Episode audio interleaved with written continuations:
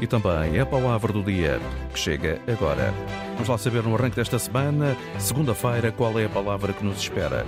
Mafalda Lopes da Costa. Então, hoje qual é a palavra que escolheu? A palavra é vaidade, ou seja, a atitude ou sentimento de superioridade relacionados com a opinião elevada e frequentemente exagerada, claro, relativamente às próprias capacidades, ou seja, a vanglória, a ostentação, a presunção. E a vaidade é também uma coisa insignificante ou sem valor a que se atribui muita importância, futilidade.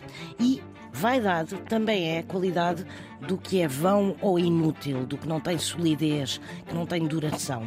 E está aqui a origem de vaidade. Porquê? Porque vaidade vem do latim de vanitas, que deriva por sua vez de vanus, que significa vazio.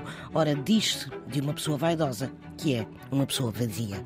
É o que não falta por aí às vezes. Vai dada a palavra do dia, edição Mafalda Lopes da Costa. Antena 1.